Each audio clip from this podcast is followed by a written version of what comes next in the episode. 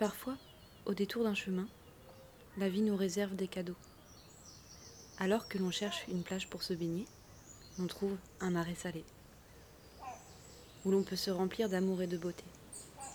Dans cet endroit, on oublie le temps, les gens, les inquiétudes et les doutes, et l'on se dit seulement que la vie c'est être douce et belle, et qu'il existe des êtres au cœur sage et tendre. Là où Olivier le paludier met les pieds, tout s'éclaire de poésie et de beauté. Voici le portrait d'un sage qui sait accueillir les oiseaux de passage.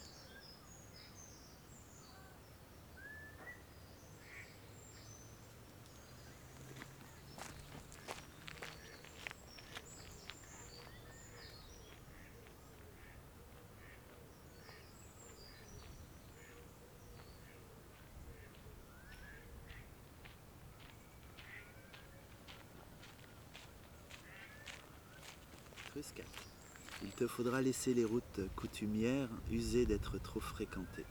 Passer la longue ferme au toit rouillé, la grille orgueilleuse du parc, la fontaine boueuse et la mare où les traces incurvées d'un serpent d'eau dessinent un alphabet sur la mousse uniforme qui la recouvre profondément verte. Tu y pénètres par un sentier mouillé agreste sous le clair-obscur des arbres en arceaux et c'est presque aussitôt l'éblouissement et la lumière sur la géométrie non euclidienne des salines abandonnées, sur le moutonnement des parcs séculaires devançant celui de la mer. Tu longes ces marais salants, rives de joncs de Saladelle, arasés par les malines. Yvon Moffrette, 1927-2011.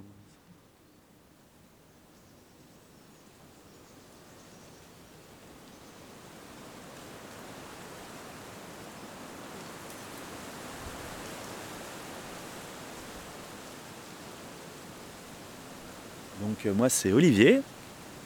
Olivier euh, et euh, j'ai 45 ans et je suis au deuxième marais salon. Premier je l'avais créé en 2003 et là ben, en 2016. Donc ça fait un an que je suis là. Première récolte cette année et j'espère plusieurs autres avant la retraite. Je suis paludé depuis donc 14 ans.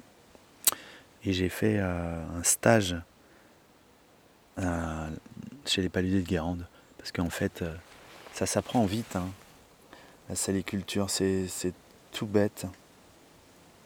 Il faut du soleil, du vent. voilà. Le, plus complexe en soi, c'est de créer un marais salant, mais après, c'est. Mais paysan en général, c'est pas très compliqué. Ce qui est beaucoup plus compliqué, c'est de comprendre la nature, de comprendre le milieu, quoi. de comprendre en quoi, comment euh, va impacter une bactérie sur la précipitation, la cristallisation du sel. Euh, comment euh, va être nourri les chasses et quelle est son, sa façon de migrer. Enfin, tout ça, c'est compliqué. il y a plein d'incertitudes et il y a plein d'études en cours et on ne saura jamais tout là-dessus. Là, c'est compliqué. Mais autrement, on sait qu'il faut du soleil pour faire du sel, on sait qu'il faut du vent, on sait qu'il ne faut pas de pluie. Et que l'ennemi du paludier, c'est la pluie. Alors, voilà, en soi. Et puis euh, ici, ce que j'ai bien aimé dans le métier, c'est que c'est uniquement euh, la force de l'homme en fait. Il n'y a pas de mécanisation, donc c'est quand même assez rare comme métier qui n'a pas évolué depuis 11 siècles. Et euh, donc, donc voilà. Si bien sûr la mécanique humaine casse, ben, on verra, ça, ça, ça posera problème. Mais il n'y a pas d'investissement financier, hormis la digue là, mais plein de paludiers à Guérande de récupérer des salines en état et investissent dans leur boîte, dans une pelle, hmm. et c'est tout. Ben en fait, euh, j'étais paludier euh, à Saint-Armel. J'ai construit un marais, on va reconstruire, puisque ça faisait 130 ans qu'il était abandonné. Il n'y avait plus de marais salants dans le golfe. Alors comme euh, à l'origine, au XVIIIe siècle, il y avait 700 paludiers, il y avait quand même euh, du sel. Hein. Alors même si c'est moins rentable qu'à Guérande, euh, voilà, moi j'ai tenté le coup et surtout parce que j'ai un amour euh, absolument inconditionnel de la faune et de la flore. Donc voilà, ça c'est un, beau cadre, c'est un beau bureau quoi, ici si tu aimes la nature. Et, puis tu peux gérer un espace. Alors en fait, j'ai créé le Marais Salon en 2003 à Saint-Armel.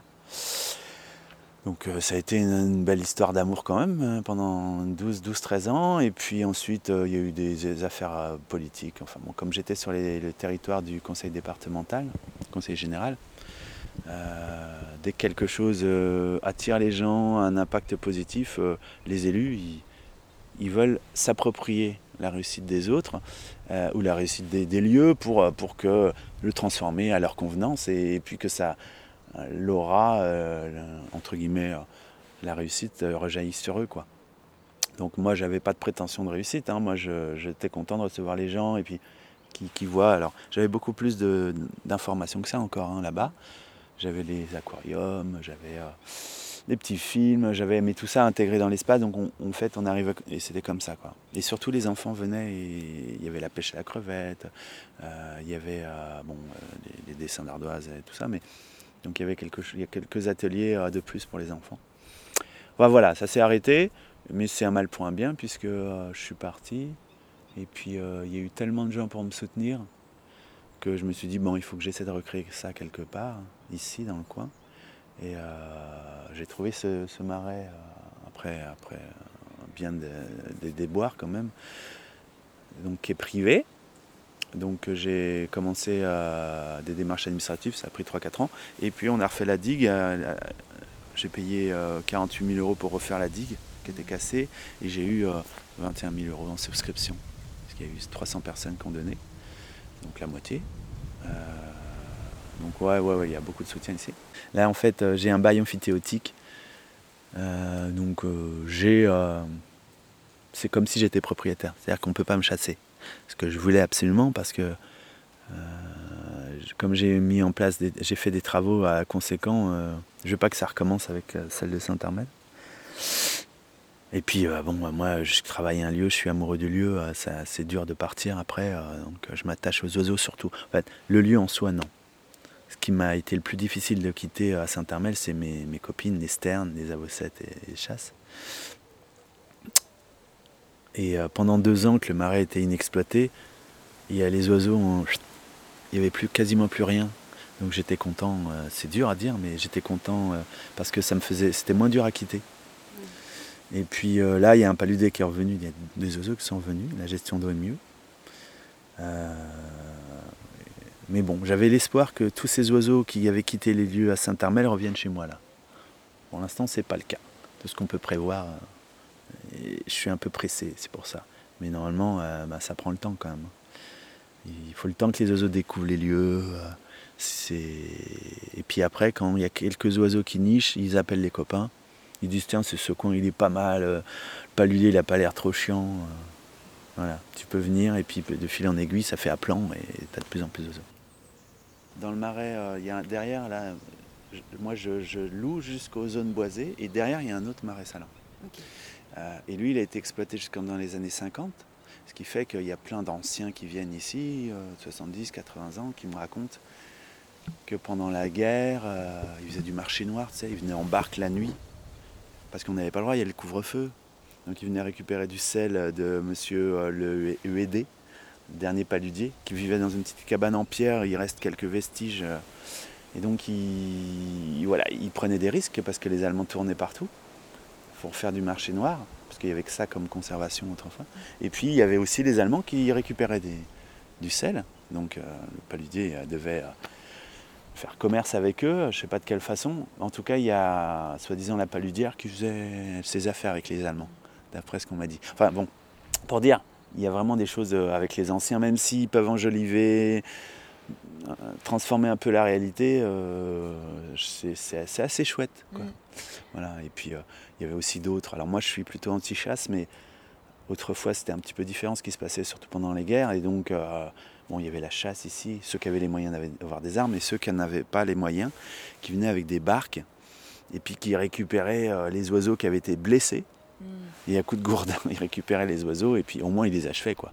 Mais, euh, mais ouais, ouais, euh, c'est. Alors là, il venait pêcher, il y avait donc cette saline qui était abandonnée, mais il y avait des trous d'eau. Un, là, un là, dans les rentrées d'eau, il y avait des gros trous d'eau et euh, ils venaient tous à 10, 15 et ils venaient tous récupérer les anguilles. Il y avait des tombereaux d'anguilles qui étaient là et il paraît qu'il y avait des dorades, des pluies, des carlets. Et même des, petits, des petits bars et des petits mulets. Quoi. ça, c'est... Il y avait en tout, il y avait 250 œillets entre celui-là et l'autre derrière. Donc, euh, comme les paludiers, ils avaient peu d'œillères. Hein. Ils avaient des petites tenues. Ils avaient des cochons, ils avaient des vaches, une vache ou deux. Ils avaient quelques œillets, une dizaine d'œillets. Donc, il y avait peut-être 20, euh, 15 ou 20 paludiers ici. avec les, agriculteurs qui faisaient du blé, la vigne, il y avait de la vigne là. Ah donc, euh, avec donc les charrettes, il y avait plein de chemins creux. Il faut imaginer la vie qu'il y avait. Hein, bon, on va pas être nostalgique, mais il y a des choses qui, devaient être sympas et d'autres plus dures. Et les paludiers ramaient. Hein. Ils n'étaient pas, pas bien payés. Et les paludiers n'étaient pas ceux qui avaient chaussé le marais, c'est-à-dire creusé et construit le marais. Il y avait les maîtres chausseurs mhm. qu'on employait pour construire un marais, qui faisaient ça quelque temps, euh, peut-être euh, un an, deux ans, pour construire le marais, mais ils étaient pour construire un marais comme celui-là, comme il y avait 6 ou 700 personnes.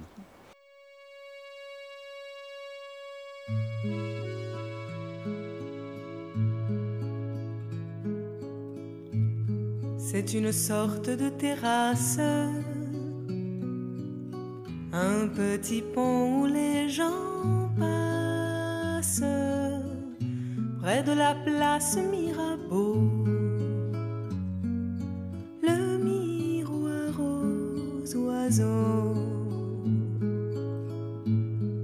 C'est un endroit des plus tranquilles,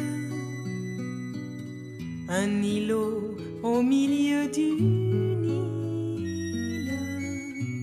C'est un figuier traînant sur l'eau.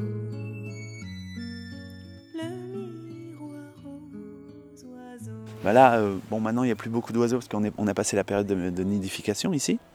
Donc il y a eu, pour l'instant, pour la, première année, c'est pas si mal. Il y a eu 20 couples d'avocettes, donc euh, l'oiseau noir et blanc avec le bec recourbé vers le haut, et 10 couples d'échasses. Et j'ai eu pas mal de jeunes à l'envol, donc euh, je suis pas mécontent. Et il y a encore quelques échasses là qui crient. Si tu fais le tour, que tu t'approches, tu auras le cri des échasses parce que comme elles, protègent leurs petits, mais qui sont volants déjà, hein, donc euh, sauf l'avocette, elles crient, elles crient, elles s'envolent et bon, voilà, c'est pour te prévenir. Si vraiment elles ont plus de crainte que ça, elles vont crier différemment. Ça va être un cri beaucoup plus rapide et on, sent bien qu'elles elles ont peur. Et quand un prédateur arrive, là c'est pour le coup, si un Milan ou un, un, balbuzard, euh, un busard arrive, euh, là elles vont crier différemment. Mais l'homme, elle l'accepte du fait de sa présence. Euh, voilà, je suis là depuis le, depuis le mois de septembre dernier, donc elles sont habituées lors de leur passage, de leur arrivée au mois d'avril. Depuis un an, euh, je travaille euh, manuellement. Alors il y a encore des choses à rectifier, mais, mais voilà, la physionomie de la saline, c'est à peu près, mm. à peu près ça. Ça va s'enjoliver parce que les petites diguettes d'argile vont se lisser, ça va être mieux. Les fonds vont se lisser aussi. Et puis les diguettes, euh, les digues qui ceinturent le marais vont se végétaliser. Donc tout ça va avoir une physionomie encore plus sauvage. même si à l'origine c'est un, milieu qui est créé par l'homme, un milieu anthropique, c'est c'est quand même, moi, mon objectif, c'est qu'il s'intègre parfaitement au milieu et puis qu'il soit. Euh, euh, qui permettent l'arrivée de, centaines d'oiseaux, comme à Saint-Armel. Saint-Armel, il y avait, euh, au bout d'une dizaine d'années, il y avait la plus grande colonie de sternes Pierre Garin qui nichait. Donc il y avait 300 couples. Donc la plus grande colonie de tout l'arc atlantique, hein, quand même. pour, pour ceux qui ne croyaient pas qu'un lieu où il y a une production pouvait accueillir des oiseaux, notamment les gens de la réserve de Séné, euh, tous, ces, gens-là qui sont un peu intégristes, naturalistes, euh, euh, qui s'opposent à tout, projet, même si voilà, ça peut avoir été créé par, par un naturaliste lui-même, c'est comme ça. Moi, je suis plutôt un défenseur de la paysannerie, parce que pour moi, les paysans, ils peuvent être écolos. Voilà, ils peuvent gérer un espace et tout en l'enrichissant et les naturalistes, eux, ils veulent mettre sous bulle et extraire l'homme des milieux. Donc on est, on est totalement en désaccord. Euh, même si j'ai eu une étape où j'étais comme ça au début. Hein. Quand on aime la nature, on, aime on, déteste forcément l'homme à un moment donné.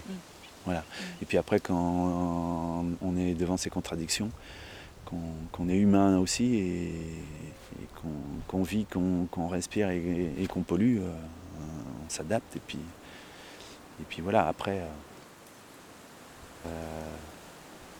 avec l'espoir ait euh, vraiment autant d'oiseaux, voire plus qu'à Saint-Hermel. Déjà, il y a, en fait, par rapport à la saline de Saint-Hermel, il y a plus de milieux. C'est-à-dire que moi, j'ai un marais salant, mais j'ai aussi une roselière, j'ai aussi un marais doux derrière, donc un marais doux avec une flore, une faune de milieux euh, doux, donc d'eau douce. Voilà, c'est ça qui me motive, qui est euh, un patchwork de milieux. Et tout ça, que les gens aient accès gratuitement et comme si c'était chez eux. Alors je, mets des petits guillemets parce que euh, j'ai mis quelques panneaux quand même pour que les gens aient conscience que c'est fragile. Souvent, les, gens ont, pas de lien avec le milieu naturel. Mm. Et euh, parfois, euh, sans vouloir mal faire, ils détruisent. Et notamment, bah, j'ai eu au début, j'ai eu des chiens qui coursaient, des labradors, qui allaient dans mes bassins. Donc déjà, ils abîment mes fonds et ils, agressent les oiseaux, et notamment les poussins. Donc ça, c'est des trucs moi qui, ah, qui me mettent hors de moi. Là, je suis cool, mais euh, si un mec euh, fait ça, je vais lui dire gentiment de garder son chien. Mais c'est arrivé que les gens ne comprennent pas. Mon chien, il fait rien de mal parce qu'il ne voit pas ce qu'il est en train de faire. Mm. Donc je deviens plus, plus, difficile. En général, dès la première fois, ça va. Et puis de toute façon, ici, euh, il y a tellement peu de passages que normalement, ça se passe bien. Mm.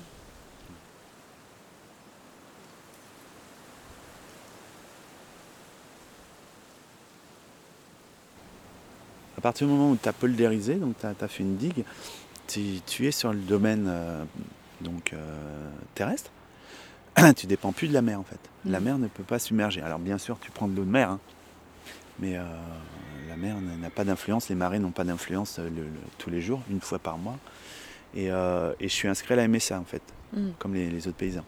D'ailleurs, les, les, gens qui faisaient du sel, c'était les culs salés et ceux qui faisaient, c'est les cutéreux. Mm. Voilà. Donc euh, il y avait euh, une frontière un peu comme ça, les cussas, les cutéreux, les cussas, les, plus nobles. Mais euh, donc moi je me sens paysan.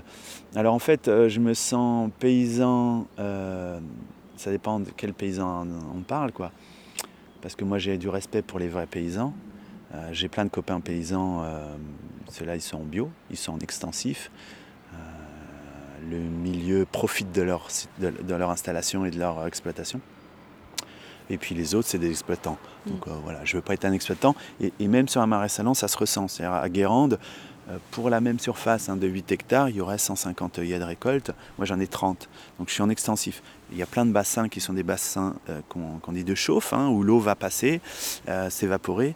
Ce sont des, des, lieux qui sont en fait plus amenés à recevoir les oiseaux plus il y a de surface comme celle-là, s'il y a que des œillets, les oiseaux, euh, ils n'ont rien à manger dans les œillets, hein. c'est très très très salé. Euh, et donc c'est vraiment bah, comme un autre paysan qui fait de l'extensif. Si tu as 10 vaches par hectare ou si tu as une vache par hectare, c'est pas le même impact. Tu vas avoir des fleurs, tu vas avoir des haies, tu vas, avoir, euh, vas pas faire de maïs. Hein, c'est une grosse horreur, c'est le maïs. Mm. ici, ben, si j'ai que 30 œillets, donc il y aura moins de présence humaine de production parce que si tu as plus de yes à 150, tu as, une dizaine de, paludiers qui vont venir. Donc déjà une présence. Après, euh, tu vas venir avec le tracteur récupérer le sel. Après, euh, tu vas prendre beaucoup plus d'eau dans la vasière. Donc euh, tu auras plus d'eau dans la vasière, donc les oiseaux auront moins accès à la nourriture parce qu'il leur faut des très grandes pattes. Donc il n'y a que quelques oiseaux qui vont venir, les ardéidés notamment. alors que là, on peut avoir des petits limicoles. Et puis, et puis même la ressource en nourriture sera moins. Enfin, donc tout, tout est impacté on dit qu'un paludé c'est un, naturaliste, mais c'est pas vrai. C'est pareil, il a, il a un esprit plus ou moins euh, naturaliste. Et si les paludés, d'ailleurs, ils, avaient pu euh, bétonner leur fond de, marais euh, et tout mécaniser, ils l'auraient fait depuis longtemps. C'est pas que les, paludés sont mieux que les agriculteurs. Les agriculteurs, ils ont mécanisé parce qu'ils ont pu le faire. Et certains, d'ailleurs, essaient de moins mécaniser. Mais la mécanique n'est pas en soi si dramatique que ça, mais il faut savoir se restreindre.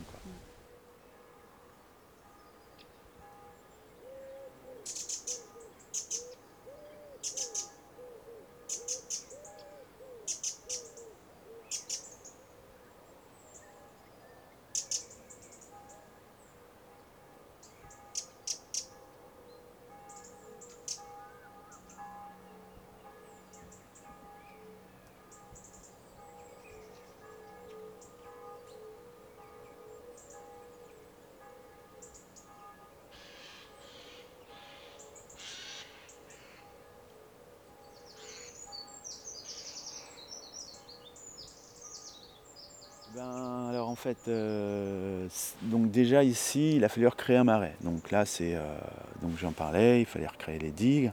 Ensuite, euh, tous les fonds, il faut les recreuser ou pas, parce qu'en en, fonction des bassins, il y en a qui sont plus ou moins hauts, parce que l'eau circule par gravité, donc de bassin en bassin. Donc en fonction du circuit d'eau, les premiers bassins sont plus hauts que les derniers bassins. Donc les derniers bassins sont les œillets, ce sont les cristallisoires, les bassins de récolte. Et le premier bassin, c'est la vasière, puis ensuite il y a le cobier, ensuite il y a les phares, ensuite il y a les adernes, et voilà, et après il y, a, les œillets. Donc tout ça doit être euh, recreusé au millimètre avec l'eau.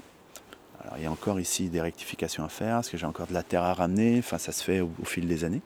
Mais c'est quand même productif, ça le sera plus par la suite. Et ensuite, euh, donc quand le marais est façonné, donc les petites diguettes d'argile qu'on appelle les ponts ont été faites, euh, les fonds, et ben tous les ans on entretient le marais. Donc euh, l'homme, euh, l'homme du sel, hein, le paludier, c'est l'homme des ménages du marais. Dans un marais, euh, ça s'accumule les sédiments amenés par l'eau, et puis la vie en, soi, les phytoplanctons, les zooplanctons qui sont abondants, puisqu'il y a peu d'eau, donc il y a une explosion de vie. c'est ce qui nourrit les oiseaux notamment. Et bien tout ça va mourir, créer des sédiments, et ces sédiments, c'est de la vase, et il faut nettoyer en fait. donc j'ai un grand balai à vase qu'on appelle le boutoué, et je vais faire glisser cette vase sur l'argile. L'argile donc est ici présente hein, sur des mètres. L'argile c'est une roche sédimentaire, donc c'est ça qui est étanche. C'est avec ça que j'ai construit tout le marais. Et donc la vase par contre c'est le déchet. Et si on laisse faire, ben, c'est ce qui était là, puisque ça fait plus de 100 ans que ce n'était pas exploité, euh, la, vase s'accumule et bientôt l'eau ne peut plus circuler. Les ponts sont, disparaissent, hein, tout disparaît. La flore s'installe, la flore euh, qui aime le sel, donc la flore halophile. Elle fixe les sédiments et petit à petit on a un présalé comme au départ, initialement. On retourne à l'état originel. Mm.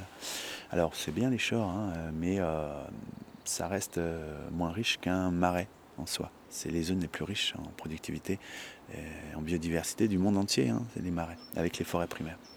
Donc euh, voilà, il faut des, plein d'écosystèmes, il faut aussi des chores bien sûr. Et comme il y a de moins en moins de marais, il faut préserver ces marais. Euh, voilà, donc le paludé nettoie ça et ensuite euh, il prend un petit peu de vase pour refaire les ponts. Euh, avec la lousse appontée, il récupère un petit peu pour que les petites diguettes, suite à l'érosion de l'hiver, elles, soient toujours dans le même état, même 100 ans après.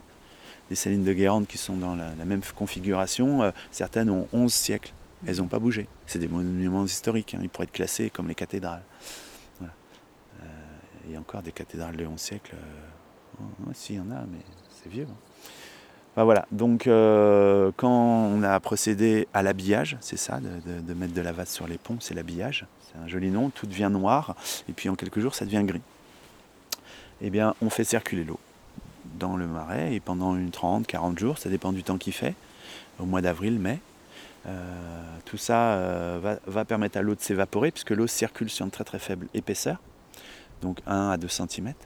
Et euh, forcément, ça conduit à une forte évaporation s'il fait beau. Donc, c'est un circuit fermé. Toute l'eau qu'on fait rentrer euh, de la vasière, du grand bassin réservoir d'eau qu'on a rempli aux grandes marées, euh, toute cette eau doit s'évaporer. Voilà. donc, si un jour il fait très très beau, qu'il y a beaucoup d'évaporation, on va ouvrir fort le robinet à l'entrée. S'il fait moche, on va le réduire. Aujourd'hui, par exemple, il n'y a pas d'évaporation. Hein, c'est très humide. D'ailleurs, ils annoncent des averses. Donc, on verra. Euh, donc voilà, le paludé, son rôle au printemps, quand il a fini de nettoyer, c'est de réguler les apports d'eau. Voilà, il est toujours là, même s'il ne fait pas grand-chose. Là, tu vois, aujourd'hui, je suis allé faire, même on n'est pas au printemps, mais c'est un peu comme la situation du printemps, c'est-à-dire après la, pluie, euh, il faut que cette pluie s'évapore pour revenir aux conditions euh, initiales, que l'eau soit très très salée et donc quand la gestion des niveaux d'eau a été faite correctement, au bout de 30-40 jours, la moyenne c'est 40 jours d'évaporation pour obtenir une saumure. Une saumure, c'est l'eau à saturation dans les bassins de récolte, donc dans les œillets. Euh, on est à 10 fois plus salé que l'eau de mer, 350 grammes de sel par litre à peu près, 300, 350. Et ben il y a précipitation de sel. Et là, c'est seulement à ce moment-là que le paludier peut récolter le sel, quand il le voit. Et euh, après, ben, s'il fait beau, tous les jours, il y a récolte. Voilà. Là, comme c'est un marais qui vient d'être mis en état, euh, le sel au début il est euh, très gris parce que les fonds il faut qu'ils se lissent. Il faut aussi qu'ils se bétonnent. au fil du temps, euh, l'argile se sature en calcium, voilà, qui va bétonner les fonds. Donc là, je prends beaucoup d'argile en prenant le sel. Et aussi, comme ce marais a été inexploité depuis des, dizaines et des dizaines d'années, le fer contenu dans le sol en contact de l'eau salée s'est oxydé et donc l'eau est rouille et rouge, on voit bien dans certains bassins. Et donc le sel, il est gris et en plus il est jaune. Voilà. Donc euh, il est particulièrement euh, crados, mais on va essayer de le vendre quand même. Cette année, j'aurai pas le choix de toute façon, autrement j'aurais pas de salaire. Voilà, donc là après la récolte, c'est tous les jours. Et puis si c'est lancé, euh, vraiment lancé, c'est une tonne, une tonne deux par jour pour, un, pour 30 bassins de récolte. Mmh. Voilà. À Guérande, ils font une tonne 5. Cette année, j'avais un, collègue là, que j'ai eu au téléphone qui m'a dit, euh, avant la période de pluie, qu'ils avaient fait 2 tonnes par œillet. Donc c'est-à-dire que s'il a 30 œillets, il a fait 60 tonnes. Bon, moi j'ai fait 4 mm. tonnes. Mm.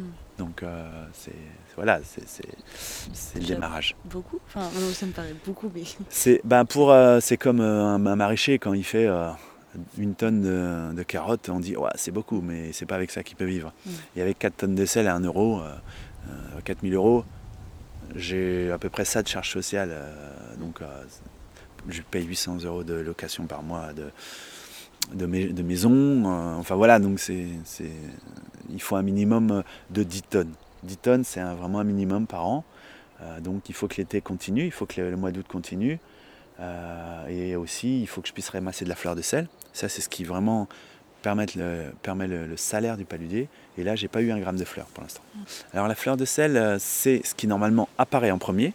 Bon, là, ça n'apparaît pas. Je pense qu'il y a des problèmes de chimie de l'eau euh, ou euh, de liaison dans l'argile. Enfin, il y a quelque chose que les, aucun paludier n'a réussi à m'expliquer. Mais bon, je désespère pas que la fleur apparaisse en août ou l'année prochaine. Donc ça, la fleur de sel, c'est un sel fin qui, qui flotte. c'est une évaporation de surface c'est creux, donc pour ça que ça flotte. Euh, et les, petits cristaux qui forment assez rapidement une petite fleur, d'où son nom, euh, se lient les uns aux autres et vont faire comme une croûte, comme de la glace en fait. Et on va enlever cette croûte, ça fait des petits cristaux ensuite fins, blancs. Voilà, parce que ça touche pas les fonds d'argile.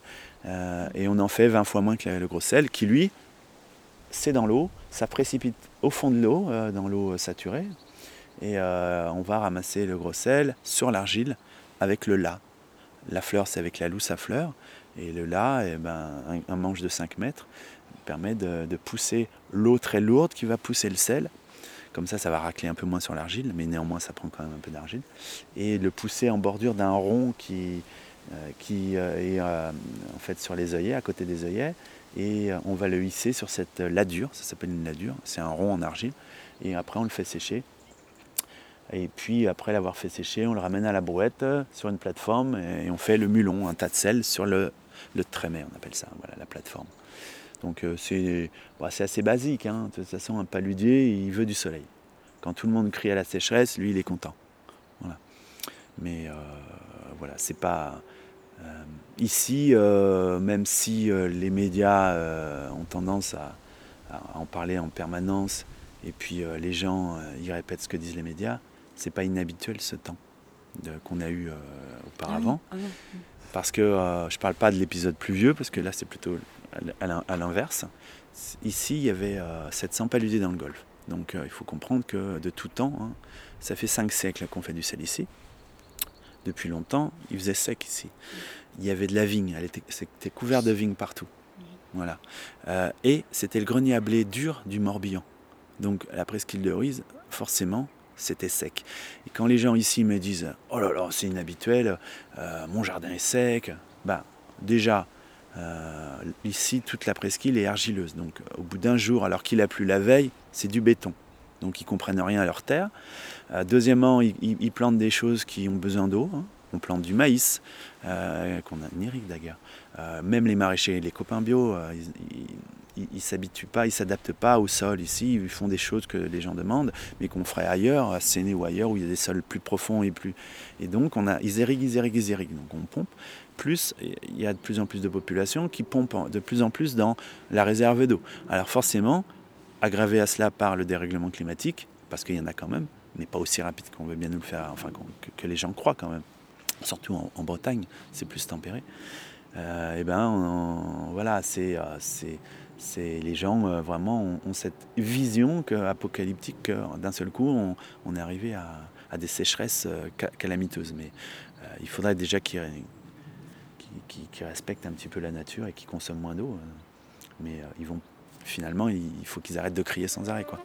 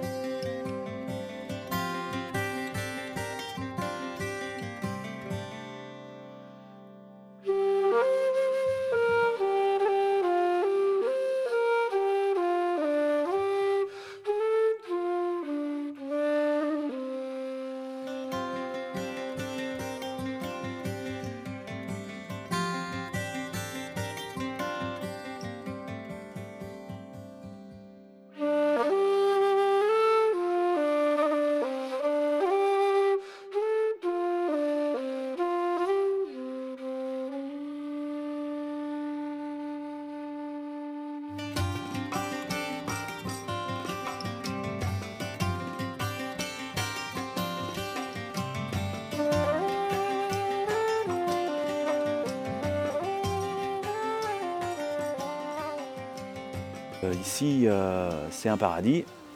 Et pour l'instant, je le vois comme ça, avec euh, des œillères. Et ici, quand tu es là, tu oublies un peu le- voilà, ce qui se passe ailleurs. Tu regardes plus. Tu regardes que la météo. Voilà. Et là, euh, la mer monte. Petit à petit, la mer monte, je crois. Ouais, ou je sais pas. Enfin bon, toujours est-il. Non, peut-être qu'elle descend. Toujours est-il que euh, je voyais des oiseaux, là, des courlis. des- Et bientôt, euh, bientôt, euh, dans 15 jours, il va y avoir une masse d'oiseaux qui vont arriver. Le mieux est en septembre-octobre, là, tu as, un spectacle extraordinaire. Alors les touristes sont partis, il y a une migration euh, des bipèdes et une migration euh, inverse des oiseaux qui viennent séjourner là à l'hiver. Euh, alors soit de passage septembre-octobre, donc comme le balbuzard, comme les, les corlicorlieux, voilà, les barges éventuellement, qui vont plus au sud, qui vont en Afrique, et d'autres qui vont hiverner. Il y a des courlis qui hivernent aussi, des courlis cendrés. Euh, Il y a des barges qui hivernent aussi. hein. Il n'y a pas toutes les mêmes populations en fait.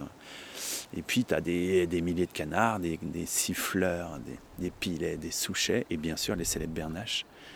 Euh, Même si elles sont en régression, ici tu en as 7-8 000, donc euh, c'est un spectacle hallucinant. Ce qui est beau aussi, c'est bon, quand la mer monte, donc les oiseaux euh, euh, s'éparpillent et puis surtout quand il y a des prédateurs. Donc ici, euh, dix fois par jour, euh, tu as les busards qui passent, euh, tu as éventuellement en septembre, octobre, tu as les balbuzards, donc les faucons pèlerins qui hivernent ici. Mm. Donc sans arrêt les oiseaux. Et quand notamment il y a des, des dizaines de milliers de bécassos variables, tu sais, qui font blanc, noir, euh, comme euh, c'est un, un spectacle ahu- ahurissant. Ahurissant. Bien, bien plus fort que l'été. L'été, les oiseaux sont pas là en fait dans le golfe. Euh, soit ils sont anichés dans le Grand Nord, dans les espaces euh, du Nord, soit il y en a anichés dans les marais, mais la profusion n'est pas celle de l'hiver ou de l'automne. Et donc moi j'ai toujours un changement. euh, L'automne c'est sympa aussi parce qu'il y a quand même quelques chaînes pédonculées tout le horizon, ça fait jaune or avec les, les- les pointes de vert des chaînes pédonculées. Et, et la plupart des ornithos, c'est des amateurs qui se passionnaient, ont appris les choses et qui connaissent parfois euh, plus que euh, les scientifiques, hein, parce que les scientifiques sont très spécialisés. Ils vont connaître beaucoup de choses sur la reproduction des avocettes, machin. Bon. Voilà, après c'est une histoire de passion. Il y en a euh, qui connaissent plus les plantes que des botanistes, hein, des, des- des amateurs. Donc, donc, ça, moi j'estime que de toute façon, les vrais scientifiques euh, sont pas des bons pédagogues. Souvent, ils n'ont pas cette flamme qu'ont les, natu- que les vrais naturalistes. et ils vont te parler de façon froide, calculateur, cal- calculé, et puis euh, avec des noms scientifiques. Et il faut y mettre un petit peu d'âme hein, dans ton discours, et puis euh, un peu de folie, euh, ce qu'ils ont du mal à avoir, et puis un peu de rêve, quoi, un peu d'humanité.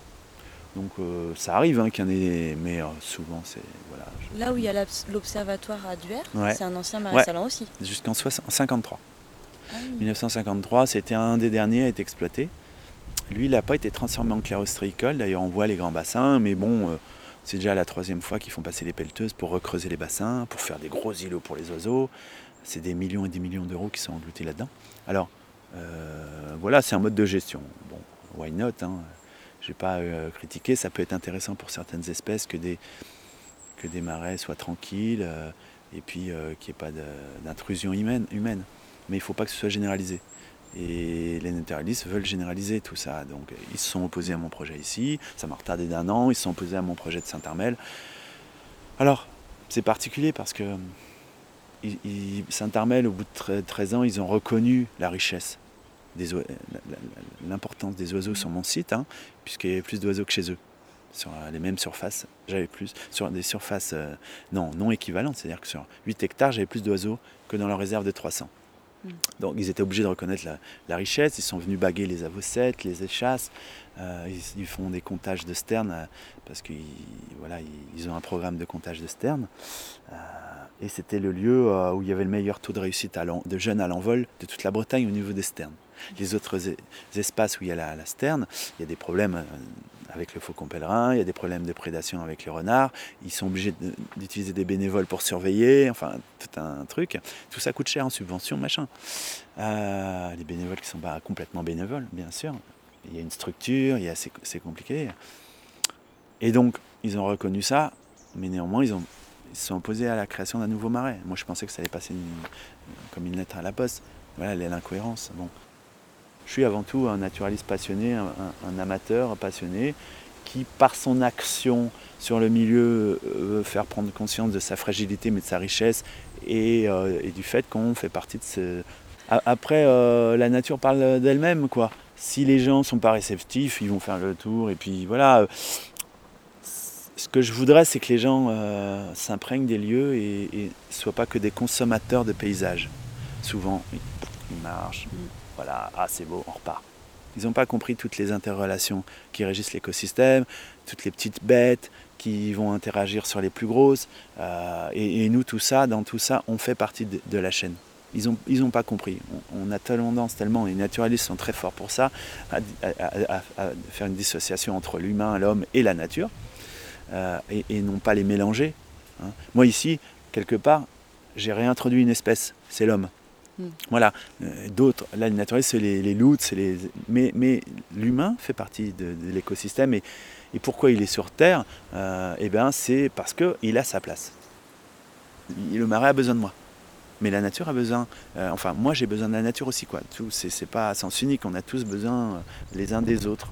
Et, je pense que c'est une vitrine ici de ce que je, justement le pacte qui est fait entre l'homme et la nature, il peut être positif. Quoi. C'est un espèce de mariage qui peut être réussi. Et n'importe quel endroit aussi, hein. dans ton jardin, dans, ton, dans ta balconnière, dans, voilà, tu peux réussir à... Ça c'est une cysticole. Alors la cysticole cette année, malheureusement elle n'a pas niché ici. Pourtant c'est un oiseau euh, qui aime bien nicher dans les bordures des marais salants. Mais il aime les herbes hautes. Alors il a, il repère, il se dit un jour ou l'autre l'herbe va être haute, je vais pouvoir venir nicher ici. La cysticole. C'est pareil, il y a le chevalier gambette, il aime bien nicher aussi euh, sur les, herbes hautes. Donc il a commencé à parader au mois d'avril.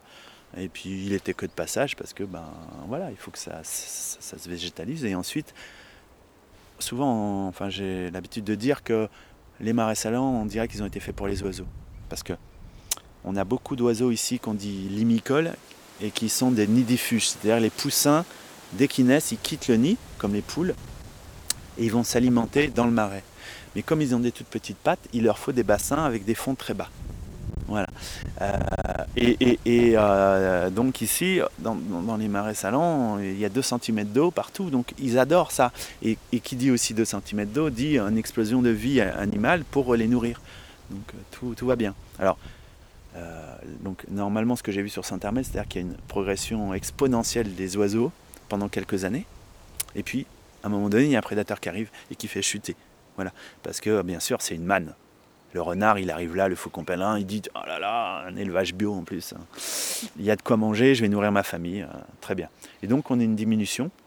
Alors, soit vous pouvez éventuellement réduire cet euh, impact euh, par quelques procédés plus ou moins sympas. Donc dans les réserves naturelles, ils, ont, ils tuent les renards, ils piègent les corneilles, etc. et moi, j'ai mis un fil de clôture autour du, grand bassin. Alors ici, cette année, je ne l'ai pas mis en fonction, mais à Saint-Armel, ça a permis de préserver 300 coupes de sterne. Parce que une année, j'avais eu 600 poussins de manger, donc ça m'avait fait mal. Puis après, ça a été, le renard nage pas avec le fil de clôture mais il y avait d'autres prédations. Les moitrieuses venaient manger les, petites avocettes et chasses, les corneilles. Mais bon, donc moi je me refuse de tuer, mais euh, bon voilà. Soit tu fais rien, euh, et donc cette baisse euh, continue jusqu'au moment où il n'y a plus assez à nourrir les, prédateurs qui vont aller voir d'autres sites et, et c'est cyclique. Hmm. C'est pour ça qu'il faut une multitude de marais, il faut une multitude de milieux. Parce qu'on n'est pas comme en Canada avec des milliers, des dizaines de milliers d'hectares, hein, c'est des belettes.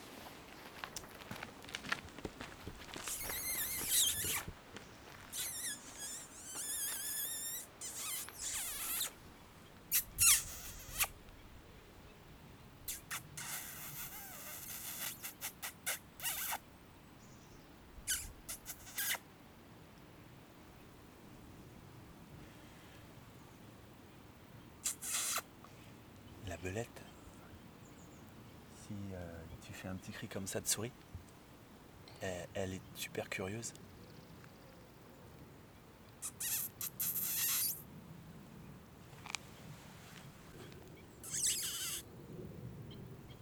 Ça lui arrive de revenir. Donc voilà, ça, ça petit à petit, euh, mm. la, la, nature va prendre ses dents.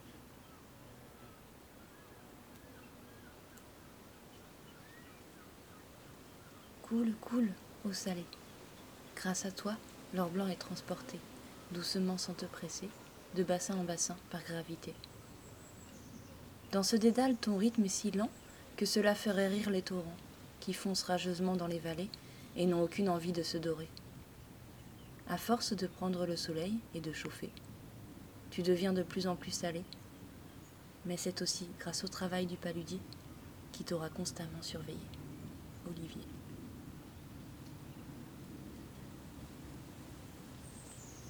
Euh, donc ouais, c'est pas un lieu qui est, qui est destiné à être inconnu. Euh, je veux pas qu'il soit trop connu, mais euh, bon, voilà, ce que je dis, c'est un, équilibre fragile.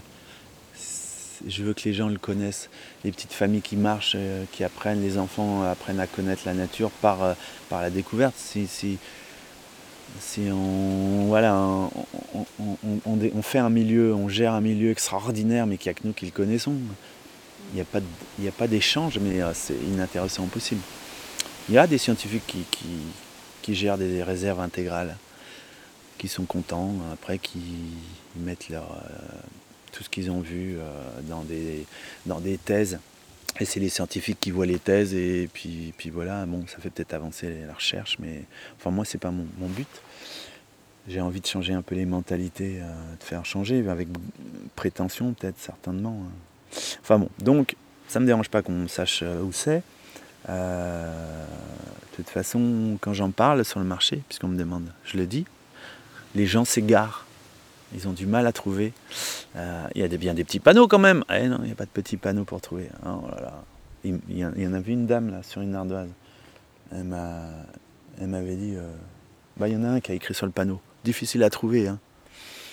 Donc genre, je suis responsable. Voilà. Mais euh, c'est pas quand même euh, l'Everest, quoi. Hein. C'est quand même pas très très très dur de trouver. Euh.